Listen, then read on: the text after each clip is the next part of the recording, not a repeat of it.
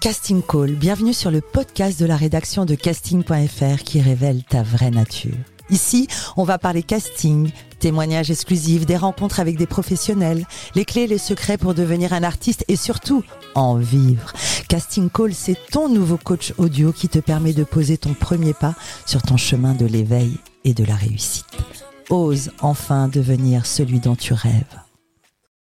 Bonjour, je suis Soledad Franco, bienvenue sur le podcast de la rédaction de casting.fr, Casting Call.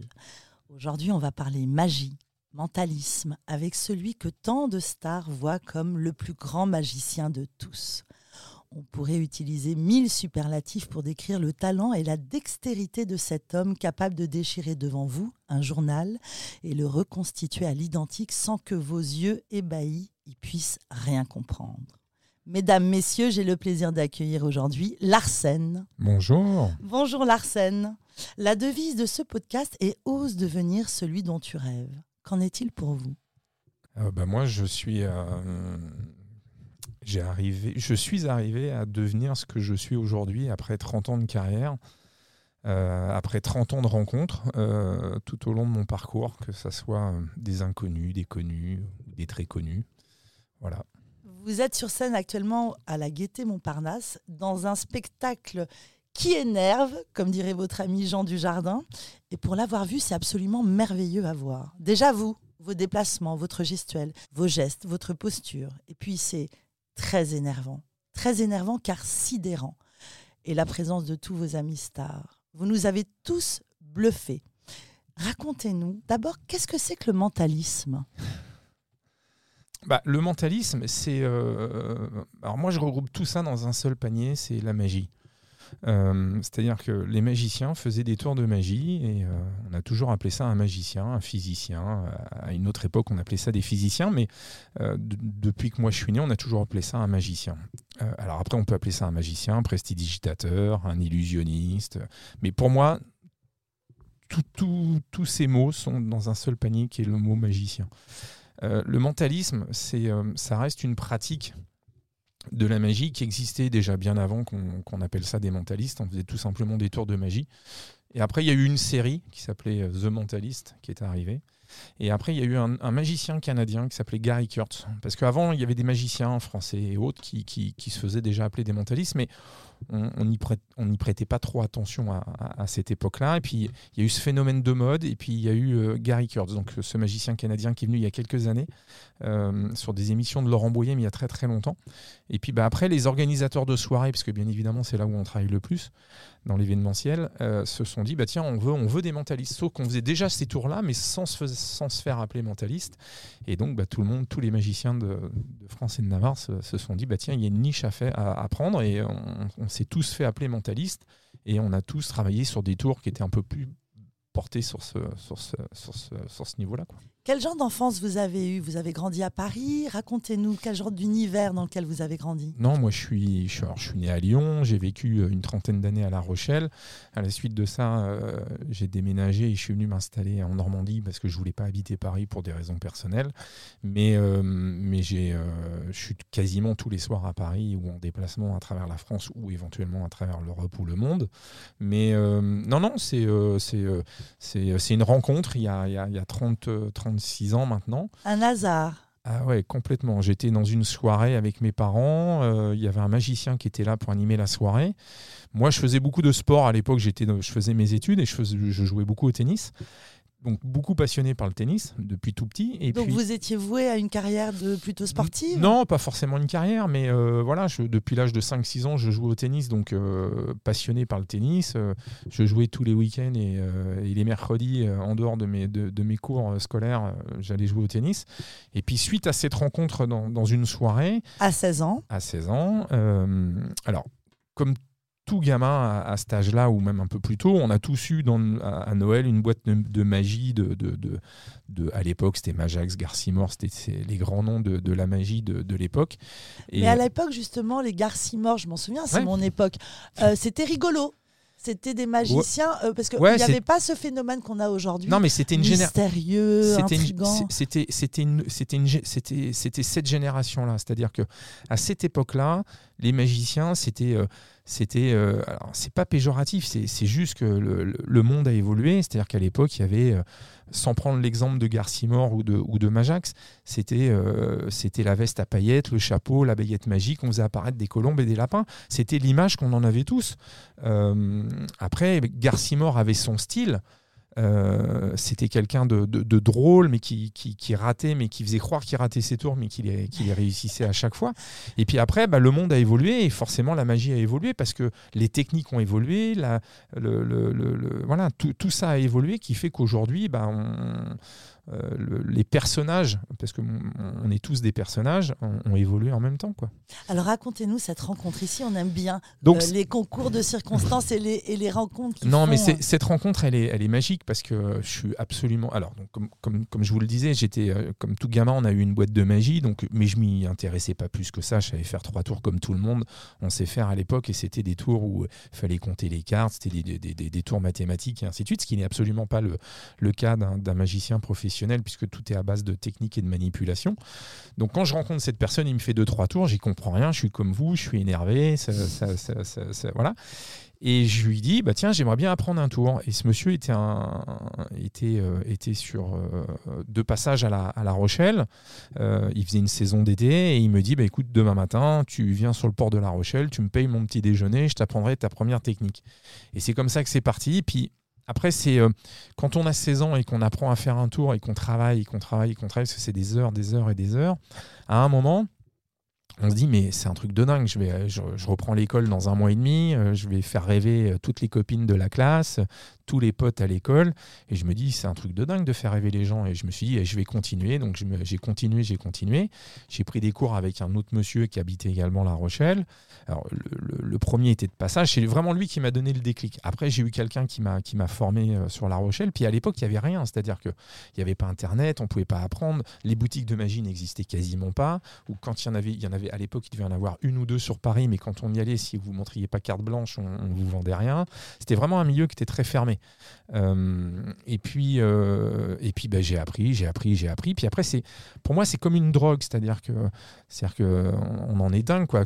Quand, on a envie d'apprendre à faire disparaître une pièce, on a envie d'apprendre à faire disparaître un foulard, après on a envie d'apprendre à faire voilà. Et puis c'est, une drogue, et puis on continue, on continue, et puis après, bah, on fait rêver les gens, et puis de faire rêver les gens, euh, c'est, magique. Et, je le vois dans ma carrière, parce que ça fait plus de 30 ans maintenant que j'exerce professionnellement.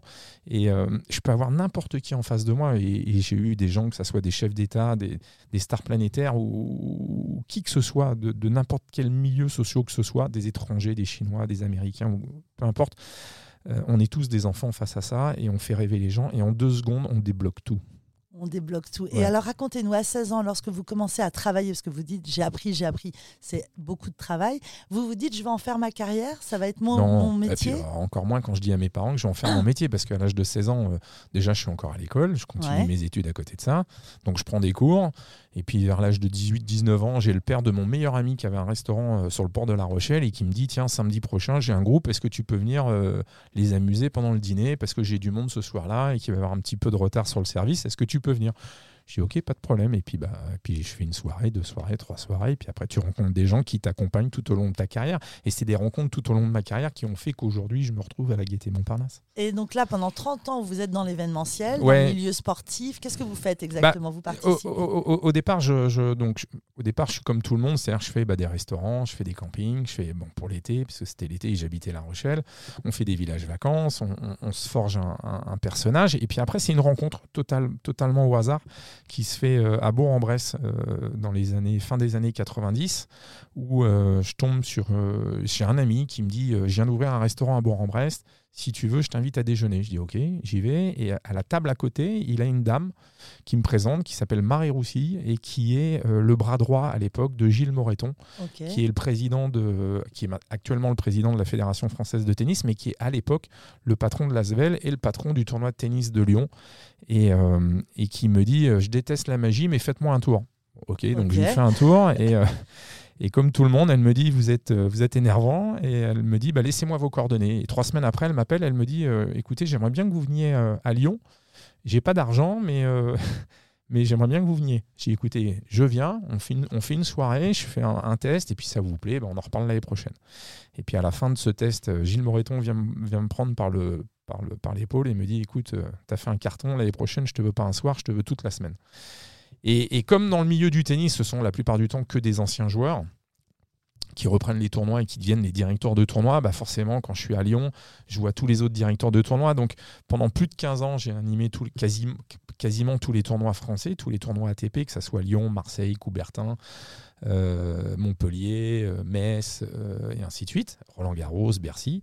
Et donc, je continue à faire Roland Garros, je continue à faire Metz. En tant que magicien, ou là, il y a vous avez le, mentalisme, c'est arrivé en même temps que la magie Non, non, non le mentalisme est arrivé. Je vous dis, le, mentalisme, le mentalisme est arrivé aux alentours des, des années 2000, 2004, 2005. Il y a eu un boom. Ouais, il y a eu un boom à ce moment-là. Uh-huh. Donc, euh, sur les tournois de tennis, j'interviens euh, sur ce qu'on appelle, euh, sur chaque tournoi, il y a des RP, des, espaces de relations publiques où les, où les partenaires invitent leurs clients hmm. sur les déjeuners ou les dîners en fonction si c'est un tournoi indoor, si c'est un tournoi indoor comme Lyon, Marseille et, et les autres autres, euh, bon, bah, il y a des déjeuners le midi, il y a des déjeuners le soir. Donc moi, on me demandait d'intervenir dans ces différentes loges pour, pour distraire les, les, les, différents partenaires.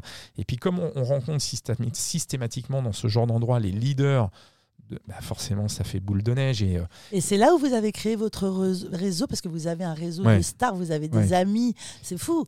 Euh, je ne vais pas raconter tout ce qu'on voit sur le spectacle. Non, mais, et, encore, on a été obligé de couper parce que ça dure euh, le défilé de, personnalités qui, qui, qui, qui, me laissent des commentaires. Déjà, c'est pas très vieux puisque je, je m'en suis préoccupé il y a deux ou trois ans. Mais si j'avais fait depuis le départ, j'aurais, j'aurais une heure de, j'aurais une heure de, une heure de, commentaires. Ces célébrités sont devenues vos amis C'est pas que c'est devenu mes amis, c'est à force de travailler dans, tous ces endroits de, relations publiques, ces endroits où potentiellement ils peuvent être invités. Alors il y en a qui viennent, il y en a qui viennent pas, il y en a qui détestent ça, il y en a qui, qui, aiment venir parce qu'ils ont des obligations. Mais, mais là, vous avez quelques amis qui se sont engagés sur votre spectacle. Non, mais après, c'est euh, encore une fois, euh, c'est parce que j'ai travaillé dans tout cet univers-là qu'à force de les voir, et, je suis pas quelqu'un qui. Euh, je, j'aime pas parler de moi, mais je suis quelqu'un de très simple. C'est-à-dire que je, je, veux pas, j'ai pas le boulard, je veux pas me prendre pour une star. Je suis pas une star. J'essaye de faire de mon métier le mieux possible pour essayer de faire rêver les gens, parce que je pense qu'aujourd'hui les gens ont besoin de divertissement, de rêver, de les emmener ailleurs que ce qu'ils entendent à longueur de journée à la télé. Euh, donc non, c'est, euh, c'est, oui, j'ai rencontré énormément de monde dans ma carrière, des gens que j'aurais jamais pu imaginer approcher. Euh, et, encore une fois, c'est quand j'arrive devant eux, et des anecdotes, j'en ai plein, c'est, c'est moi la star et c'est eux le spectateur. Donc c'est le rôle est complètement inversé. Vous nous emportez. Ouais, et ils sont, ils sont. Et puis ce que je veux surtout, c'est euh, c'est euh, qu'ils se sentent bien et, et qu'ils passent un bon moment. Et c'est ce qui. S'il y a autant de personnalités qui qui disent que je suis le plus grand ou le plus sympathique, c'est très gentil, mais mais encore une fois, je pense que c'est de la sincérité. Et, euh, et, je pense que vous pouvez demander à n'importe qui, euh, et entre autres à Jean Dujardin, que, que j'apprécie énormément, euh, allez lui demander de vous faire un petit commentaire pour vous dire ce qu'il pense. Je pense pas qu'il le fasse tous les jours. Donc, euh, je le remercie. Alors, racontez-nous comment, après 30 ans d'événementiel, vous êtes aujourd'hui sur scène. C'est encore une rencontre. C'est une rencontre, encore une fois. C'est ma, ma, carrière a été faite de rencontres et qui ont fait que ça a évolué euh, jusqu'à aujourd'hui. Ça fait longtemps que ça me trottait dans la tête parce que tous ces gens dont on vient de parler me disaient Mais tu es un vrai personnage, il faut que tu montes sur scène. Comment ça se fait que on ne voit pas ailleurs que dans les événements sur lesquels on est invité? Et je leur disais, bah, c'est très simple, c'est que moi je fais de l'événementiel depuis 30 ans, on m'appelle tous les jours pour aller bosser, et, euh, et quand tu as la chance de bosser tous les jours, bah, tu ne te poses pas la question de te dire, est-ce que je vais aller me faire un théâtre ou euh, voilà. Et j'ai toujours dit, parce que j'ai rencontré plein de gens dans ma carrière qui ont essayé de me produire ou d'essayer de faire des choses avec moi, mais j'ai toujours dit que je voulais le faire avec des gens qui étaient sérieux et des gens avec qui j'avais envie de le faire, et je me dis que de toute façon, notre vie elle est tracée. Donc si ça doit se faire, ça se fera. Si ça se fait pas, c'est pas grave voilà, je bosse, euh, je, je, bosse très bien.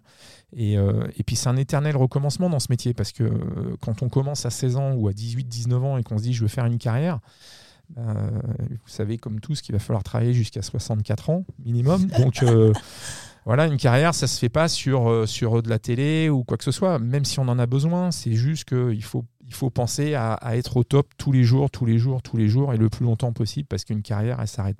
Voilà, c'est c'est un éternel recommencement. Donc, euh, donc oui, euh, euh, c'est une rencontre avec deux personnes il y a un an à Chamonix, euh, où j'ai été invité sur une soirée pour la fondation Grégory Le Marchal.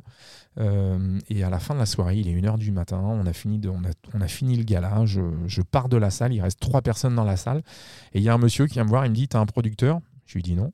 Il me dit, comment ça se fait que t'as pas de producteur? Donc je lui explique. Et, euh, et il me dit, mais c'est un truc de dingue. Il me dit, euh, il me dit euh, je vois beaucoup de magiciens et il est, c'est un agent, donc il, achète des spectacles qu'il vend dans sa région et il me dit, de tous ceux que je vois, t'as ta place pour faire quelque chose. Je lui dis, ok, pas de problème. Je lui dis, bah, on se revoit. Il me dit, ok. On s'est revu une semaine après. Il m'a présenté un autre monsieur qui s'appelle Nicolas Ferru qui est également mon producteur, et on s'est dit, allez, on y va, banco, on fait, donc ça c'était au mois de mai-juin, au mois de- Super rapide. Ouais, au mois d'octobre, on a fait trois dates tests en province, donc une à Lyon. Donc là, vous avez imaginé votre spectacle. Alors mon Ou- spectacle, j'ai un ami qui m'a fait la remarque qui était qui était comme vous à la, à la première du 3 du 3 f- du 3 avril. Avril. Euh, c'est ma vie. Le spectacle, c'est ma vie, c'est-à-dire que ce spectacle, il existe depuis toujours. Alors bien évidemment, il a énormément évolué euh, ces derniers temps, mais ça raconte un peu ma vie. C'est-à-dire que Roland Garros, ça raconte ma vie parce que j'y suis Ouais. présent depuis 26 ans. puis Le un Tour de France. le Tour de France, c'est ma vie parce que ça fait 23 ans que j'interviens. On a, on a enlevé des numéros parce que sinon je faisais 3 heures et j'avais un numéro sur le Paris Saint-Germain, mais parce que j'interviens depuis 28 ans dans les loges du Paris Saint-Germain. Donc pareil, c'est ma vie.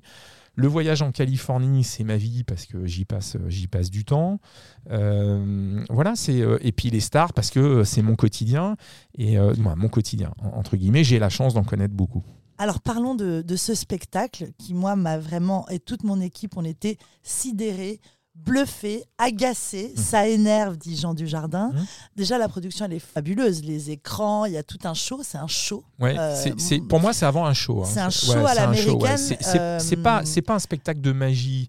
C'est euh, vra- vraiment un show où j'utilise la magie. C'est du stand-up magique, mais vraiment, voilà, qui est vraiment réservé aux, aux invités. L'interaction avec le public est corrosive. Pendant tout le spectacle, je me disais, mais comment il fait-il? Non, mais c'est pas possible. Mais est-ce qu'il a choisi les gens? Se souvenir des noms Mais est-ce que c'est vrai? Est-ce que non, c'est pas possible Mais comment fait-il Etc. Donc, en deux mots, présentez-moi votre spectacle. Qu'est-ce qu'on y trouve?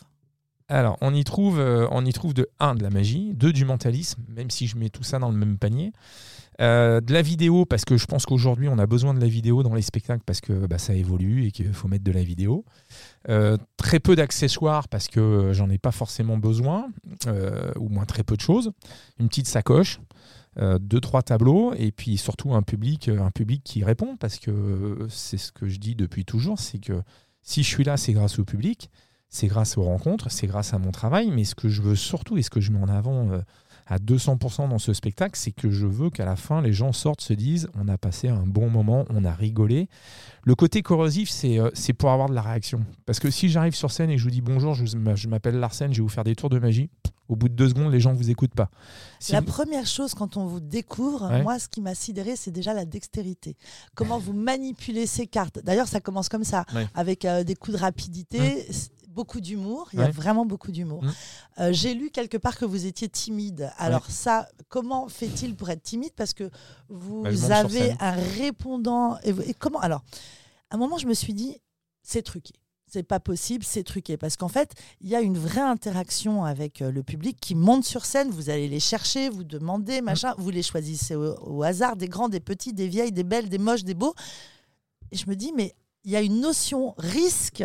À tout moment, je me dis, oui. putain, ça va péter, ça va péter, Ouais. ça va péter. Alors, racontez-moi, comment vous choisissez les gens? c'est un ensemble, c'est-à-dire que c'est un ensemble. Alors, déjà, premièrement, j'ai aucun complice dans la salle. Ça, je, comme je le dis, sur la tête de mes enfants, je n'ai aucun complice dans la salle. C'est une expérience de 32 ans. C'est, euh, c'est euh, d'a- d'abord quand vous rentrez sur scène, il faut, euh, il faut marquer les esprits et comme, comme je vous l'ai dit tout à l'heure en off, c'est que la présentation, ce que vous dégagez. Si vous arrivez que vous êtes euh, entre guillemets un peu négligé et que vous commencez à casser les gens, ça, ça va pas passer. Si vous arrivez, que vous êtes en costume cravate et que et que vous commencez à, à être un peu corrosif. Pourquoi je suis corrosif? Parce que je me suis rendu compte, mais tous les jours et depuis des années, que quand vous arrivez quelque part, vous avez deux secondes pour prendre l'attention des gens. Donc si vous marquez pas les esprits d'entrée, c'est mort. Les gens vous suivent pas, vous écoutent pas. Et, euh, et, donc, on a besoin d'être. Alors, j'ai de la chance, c'est que je le, je le, maîtrise pas trop mal. J'essaye toujours d'être euh, dans l'empathie. Et beaucoup de bienveillance. Et, beaucoup énormément de bienveillance. Et, on ferait, je ferai une remarque par rapport à ça, justement, tout à l'heure. C'est que moi, j'ai besoin du public pour faire mon spectacle. C'est le public qui fait le spectacle. C'est-à-dire que je prends souvent l'exemple, et, j'en remercie. Euh, euh, Claude Lelouch parce que parce que euh, c'est lui qui m'a dit ça. J'ai entendu cette conversation un jour lors d'un tournage d'un film sur lequel il m'avait convié qui était Roman de gare.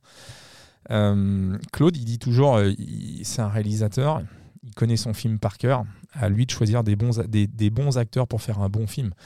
Moi, c'est exactement la même chose. J'ai un public devant moi, à moi de choisir des bons acteurs pour faire un excellent tour, parce que je sais exactement où je veux emmener les gens je sais exactement ce que je suis capable de faire et ce que les, gens peuvent faire pour, euh, pour emmener le public avec moi. Et euh, donc, à moi de choisir des bons acteurs pour faire un bon spectacle.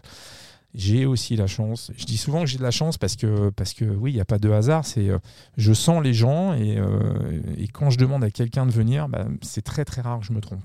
Donc vous êtes extrêmement intuitif. Ouais. Pendant cette interview, vous avez dit tout est tracé, il n'y a pas de hasard.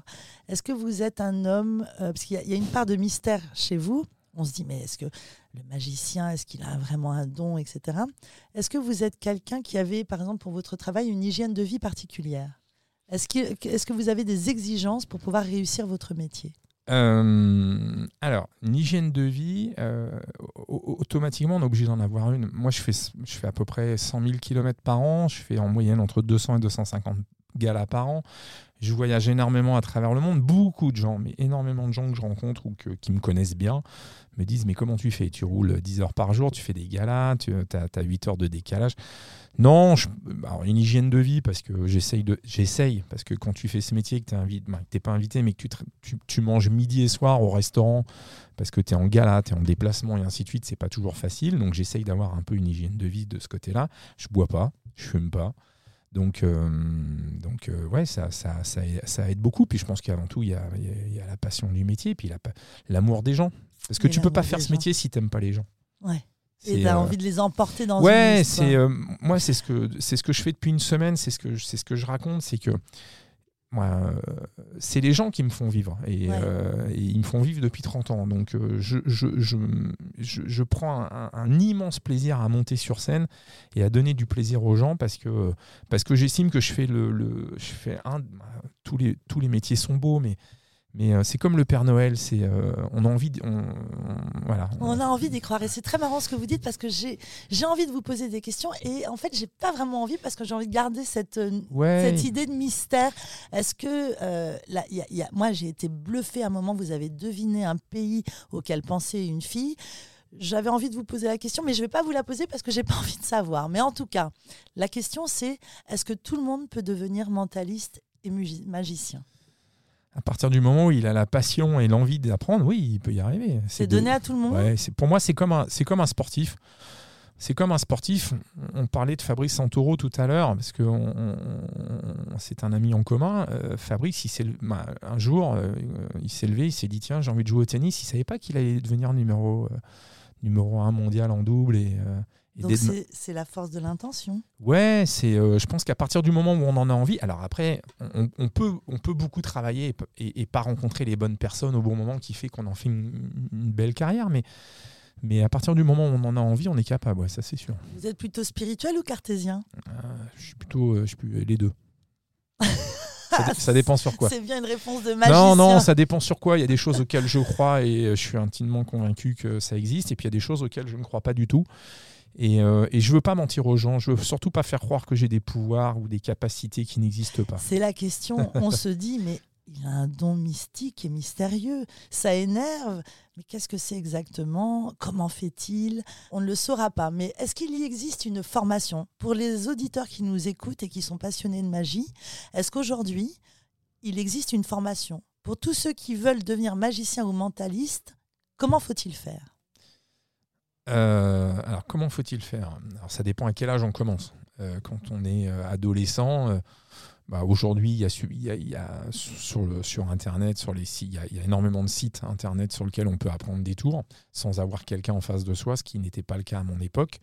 après, vous pouvez toujours acheter des DVD. Alors maintenant, c'est plus moins des DVD. C'était plus ma génération. Moi, c'était les cassettes vidéo. Après, ça a été les DVD. Mais vous pouvez toujours acheter des DVD et avoir des, explications de tour et, commencer à travailler chez vous. Il y a des, livres euh, qui ont été écrits par des grands magiciens qui, qui sont à, la vente et à disposition, soit, soit dans les magasins de magie ou soit sur Internet. Euh, et puis après, bah, vous travaillez chez vous euh, au quotidien, tous les jours. Alors, de ce que je sais, je crois qu'il y a un magicien qui a créé un, diplôme euh, il y a, juste avant le Covid, uh-huh. deux ans avant le Covid, qui est, qui est deux ou trois ans après le bac, où il fait une formation magicien. Après, euh, je pense pas qu'on ait besoin de passer de diplôme pour devenir magicien. Je pense qu'avant tout, c'est un métier d'artiste et euh, on, a cette âme ou on l'a pas, mais euh, je pense que c'est sur le terrain que ça se juge. Pas parce et, que vous avez un diplôme, et, la profession est devenue très très glamour. Est-ce que je me trompe? Mais ça a été moi le, premier souvenir de magicien que j'ai, c'est Copperfield? David Copperfield.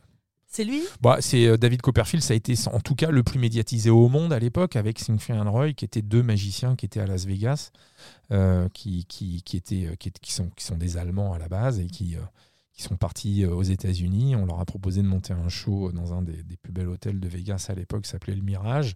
oui, le Mirage. Le Mirage, oui. Et, et donc, voilà, ils ont, ils ont fait un show. Ils faisaient deux représentations par jour, cinq ou six fois par semaine pendant 25 ou 30 ans.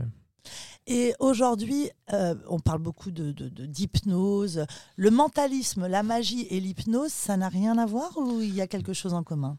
Non, ça n'a, non, c'est des, c'est des, c'est des, c'est des, euh, c'est des, c'est pas des professions, c'est des, c'est des disciplines différentes. Disciplines différentes. C'est des disciplines différentes. Un, un, un, un hypnotiseur ne fait, alors, un hypnotiseur. Je ne veux pas dire qu'il ne peut pas faire de la magie ou un magicien ne peut pas faire d'hypnose. On, peut, on peut tout faire. Mais euh, moi, je fais que de la magie parce qu'il n'y a que la magie qui me.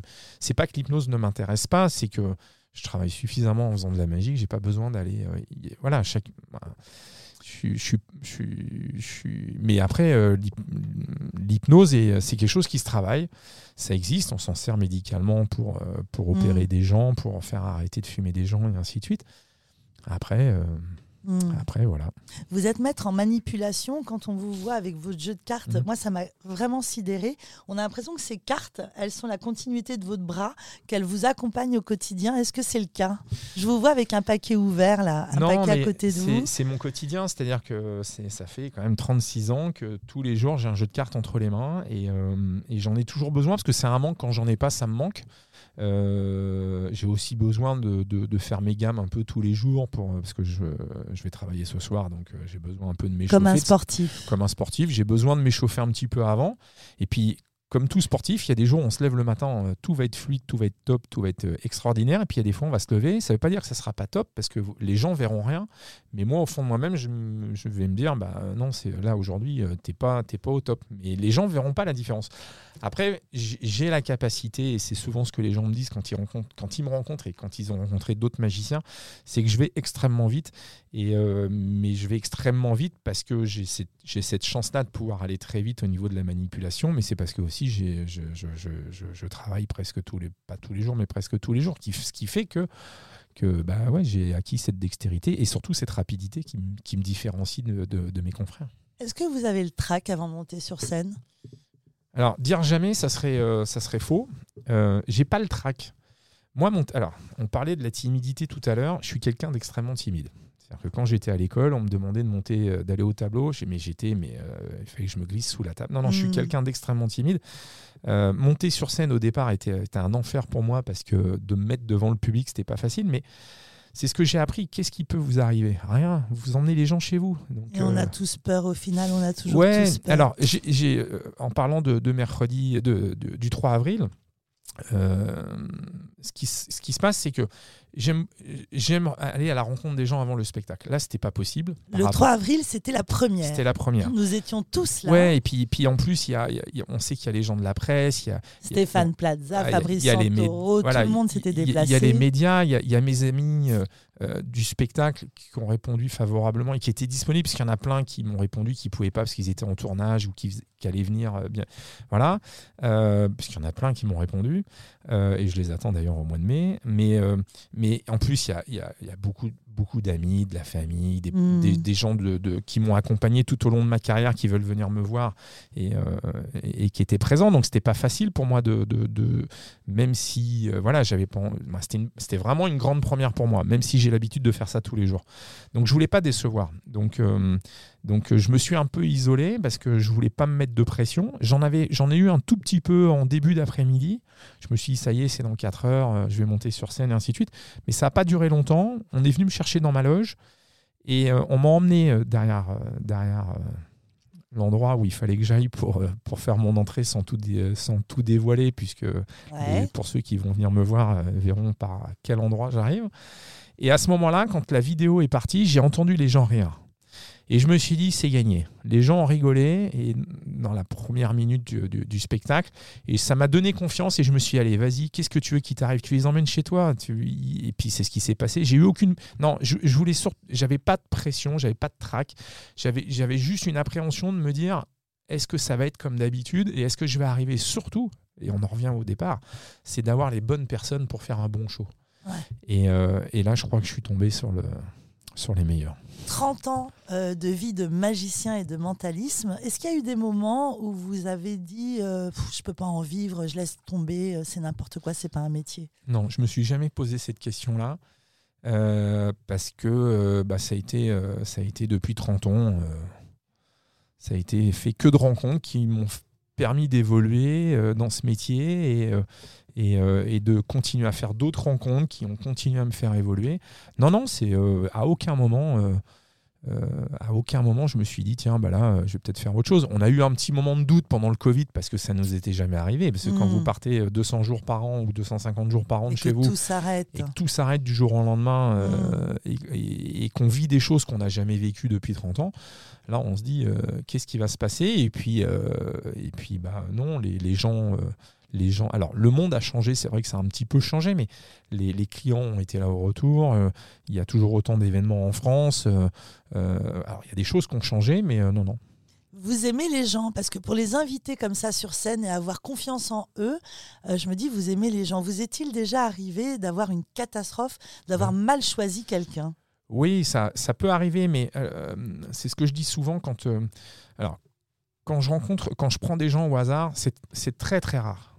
Euh, c'est très très rare que je me trompe. Je peux me tromper, mais si je me trompe, je le sais tout de suite. Dès la première interactivité, je sais qu'il va pas être dans le, dans le, dans le, moule. Donc, euh, je le raccompagne ah, gentiment à sa place et je prends quelqu'un d'autre. J'insiste pas et puis euh, et puis il y a rien de plus désagréable de, forcer quelqu'un à rester sur scène s'il en a pas envie et, et donc non non je, je, je, je, choisis jamais au hasard et, et la plupart du temps, euh, parce qu'on en parlait tout à l'heure avec un, un, de vos, un, de vos, collaborateurs, c'est euh, ce soir-là, il y a eu des petits bugs parce que c'est une première, voilà, il y a des choses à régler. Qu'on n'a absolument pas vu. Non, que, que, que personne n'a vu. Mais Des bugs avec les, les, gens, justement Oui, mais c'est ce que je dis, c'est que, c'est que moi, je fais confiance à 99% aux gens. Parce que c'est les gens qui font le spectacle, c'est pas moi. Vous avez pu hmm. le voir, j'ai pas d'accessoires, j'ai, euh, c'est les gens qui font le spectacle. C'est les gens... Votre accessoire, quand vous coupez le journal, euh, je, non, mais... je, je, ne sais c'est de la magie, c'est vrai, c'est pas...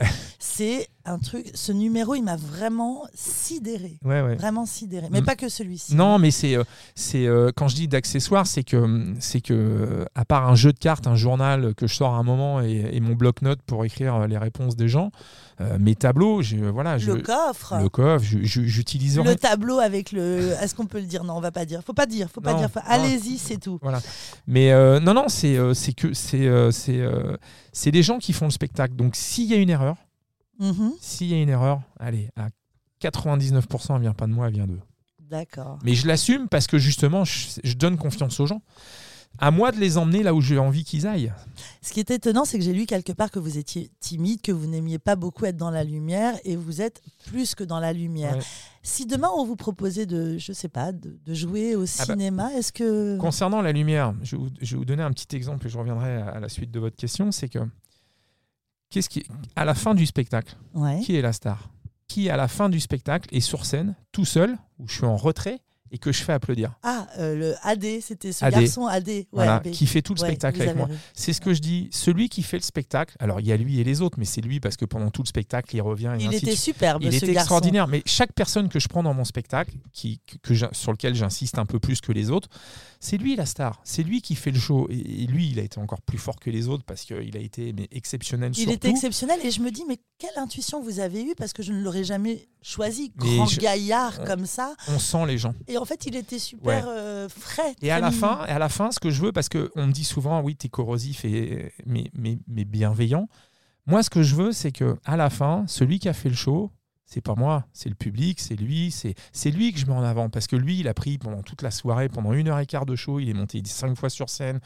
Je le pique un peu pour avoir des réactions et ainsi de suite. C'est lui le spectateur. Moi, ça fait 30 ans qu'on m'applaudit. C'est pas que je suis pas content d'être applaudi. Je, bien évidemment, je suis dans la lumière et si je suis là, il sait qu'encore une fois, il n'y a pas de hasard non plus, mais c'est vraiment le spectateur que je veux mettre en avant. C'est lui qui fait le spectacle. C'est encore une fois, si je suis sur scène aujourd'hui, c'est grâce à toutes ces rencontres et, tous ces gens que j'ai rencontrés dans ma carrière. Et grâce à votre talent qui reste assez exceptionnel et rare. c'est pour ça que je, je vous êtes tout de même un artiste. Est-ce que vous pensez est-ce que vous avez déjà été euh, approché par le cinéma? Vous pensez que vous pourriez être... Euh, non, j'ai... Euh, alors Claude Lelouch, petite anecdote avec Claude Lelouch, c'est que pareil, Claude, je le vois à, de nombreuses reprises sur des dîners de gala ou d'événements sur lesquels il était invité et systématiquement, il me demandait ma carte de visite. Hmm. Et il me dit, ah, j'ai un projet, j'ai un projet, t'as as une tête à faire du cinéma. Bon, ok, moi, j'ai jamais fait d'école de cinéma, je, je voulais juste être magicien et, et c'est pour ça que je me contente à faire que ça parce que, parce que j'ai voilà, c'est mon métier à la base. Maintenant, on me propose un rôle. Euh, il y, a des il y a des choses qu'on accepte, il y a des choses qu'on peut refuser. Mais quand Claude Lelouch vous dit euh, j'ai un rôle à, te donner, euh, tu, tu le refuses pas, même si c'est un petit rôle. Et donc, chaque fois qu'il me voyait, il me demandait ma carte de visite. Et à un moment, un jour, il me dit tiens, tu peux me donner ta carte de visite J'ai un truc à te proposer. Et dans ma tête, je me dis tu sais quoi, Claude? J'ai la prochaine fois, bah, garde, bah, arrête de me demander ma carte, appelle-moi seulement le jour où. Et puis, bah, ce jour-là, il est, il est venu. Il m'a appelé en 2000, 2006. Euh, juin 2006, il me dit voilà, euh, je suis en train de préparer mon prochain film avec, euh, avec Audrey Dana, Dominique Pinon et Fanny Ardant, et qui est un film qui s'appelle Roman de gare. Et il me dit j'aimerais beaucoup que tu interviennes dans ce film parce que dans l'histoire, il y a quelqu'un qui fait des tours de magie. Je dis ok, pas de problème. Et puis bah, j'ai fait mes premiers pas au cinéma en septembre 2006 et on a tourné, on a tourné ce film. Et Ouais, ouais. Après, c'est euh, une, une, expérience extraordinaire parce que tourner avec Claude, pour moi, c'était euh, exceptionnel. Et, euh, et, encore une fois, Claude est quelqu'un de très attachant et, et qui a eu l'amitié de venir à ma première et qui m'a beaucoup touché parce que parce que encore une fois, je suis, même s'ils me connaissent tous, je suis, je suis absolument pas connu du grand public, même si je suis le plus connu de l'événementiel, ou un de ceux des plus connus de l'événementiel et de ceux que, que beaucoup de ces gens-là rencontrent dans, les, dans leurs soirées et ainsi de suite. Euh, voilà, qu'il ait l'amabilité et la gentillesse euh, aujourd'hui de se déplacer pour ma première, oui, ça m'a ça m'a beaucoup touché. Vous parlez toujours avec beaucoup d'humilité. Mm. Moi, je suis persuadée que lorsqu'on a votre talent, on ne fait qu'attirer toutes ces personnes et que d'une façon très modeste, euh, c'est très surprenant ce que vous offrez, c'est très différent ce que vous proposez sur scène. Mm. D'après vous, votre succès repose sur quoi? Bah, Le succès, moi, je suis convaincu qu'on peut faire quelque chose de très grand. Mais je suis convaincu parce que je rencontre les gens au quotidien depuis 30 ans, encore une fois, et que, encore une fois, il n'y a pas de secret. Euh, il n'y a pas de secret sur, le, sur la longévité. C'est-à-dire que euh, si les gens font appel à moi pour, faire, pour animer leurs soirées, leurs événements et ainsi de suite, euh, c'est le public qui décide. C'est pas, c'est pas, c'est pas les magiciens, c'est pas, c'est pas les concurrents. c'est pas la concurrence. c'est dans ce métier, c'est un métier un peu particulier. ce métier dans le métier de la magie, c'est un peu particulier. Donc, il euh, n'y a pas de particulier dans quel sens? Ah, c'est, euh, c'est, c'est. c'est compliqué parce que c'est c'est des métiers où on, on, fait rêver les gens et forcément on a envie d'être tout seul, on n'a pas envie d'être donc euh, ça partage pas beaucoup. Mm. Moi, je suis quelqu'un qui, qui, a, donné la chance à beaucoup de gens ou qui a, qui a fait travailler, parce que j'avais encore une fois la possibilité de faire travailler des confrères, et plutôt de garder ça pour moi et de dire à mes clients, bah non, je suis pas disponible, j'ai Mm. envoyé mes confrères. Mais, euh, mais ça veut pas dire que ça veut pas dire qu'ils le font pas, mais Mm. en tout cas, à mon égard, ils l'ont jamais fait. Mais, mais peu importe, j'ai euh, voilà, c'est euh, c'est euh, c'est- ce que je ressens chez vous, c'est que vous aimez les gens. Et ça se ressent sur votre Ouais, spectacle. et puis, et, puis, et puis encore une fois, c'est. c'est, euh, y a Mais pas, alors, moi, je dis qu'il n'y a pas de hasard. pas. Non, mais je dis il n'y a pas de hasard. C'est-à-dire que si on parle de toutes ces personnalités et, euh, et, on se connaît pas depuis très longtemps, donc euh, si je commence à vous raconter tout ce que j'ai fait pour les uns et pour les autres, s'ils me font confiance à moi d'aller animer leur soirée, leur soirée privée, que ce soit le mariage de Tony Parker et d'Eva Longoria, que ça soit chez Johnny Hallyday, que ça soit chez, euh, chez Jean, puisque Jean a eu la gentillesse de m'inviter pour son 50e anniversaire, comme ce qui va se passer dans les mois à venir, puisque j'ai j'ai différentes soirées qui sont prévues et dont je ne peux pas parler, euh, plus toutes celles que j'ai fait euh, de- depuis autant de temps, et s'ils sont là, s'ils ont autant de, de sympathie envers moi, s'ils euh, se déplacent le soir de ma première, il n'y a pas de secret. C'est que je pense que je suis. J'aime pas parler de moi, hein, j'aime pas me mettre en avant, et je suis quelqu'un d'extrêmement. C'est euh, grâce à votre talent. Ouais, c'est grâce à ma simplicité, je pense. Talent, oui, certes. euh, S'il le, s'il le dit, c'est que. il- Et à l'originalité de ce que vous proposez qui est bluffant. Ouais, ouais, ouais. réellement bluffant. Vous êtes au théâtre de la Gaîté Montparnasse tous les soirs Mm. jusqu'à Jusqu'au 28 mai. Tout simplement parce qu'à partir du 28 mai, j'attaque Roland Garros, donc on ne pouvait pas prolonger. Donc, euh, donc euh, j'ai des obligations avec, euh, avec la marque Lacoste euh, qui m'accompagne depuis. vous êtes habillé, habillé tout en Lacoste, vous êtes un homme très fidèle, euh, vous en avez parlé sur scène et notamment du, du- Ouais, ouais, parce que c'est, ça fait, ça fait 20, 26 ou 20, ouais, 26, 27 ans que, que, que cette marque m'accompagne de par leurs événements. Et puis, et puis voilà, donc c'était, c'était la moindre des choses de leur rendre hommage dans ce spectacle. Je connais très bien cette marque et notamment Pascal Collet que vous Ouais, je connaissez. connais très bien, ouais, que- Alors Pascal, un, un grand ami qu'on embrasse. Je suis ravie de vous avoir reçu, Larsen. Merci à vous. C'était la première fois que je rencontrais un, un Oui, magicien. ça s'est bien passé. hein, je vous ai même pas fait disparaître. Ouais, j'avais très peur, mais Par contre, je sais à quoi vous pensez, mais je peux pas en parler à l'antenne. c'est ça le truc.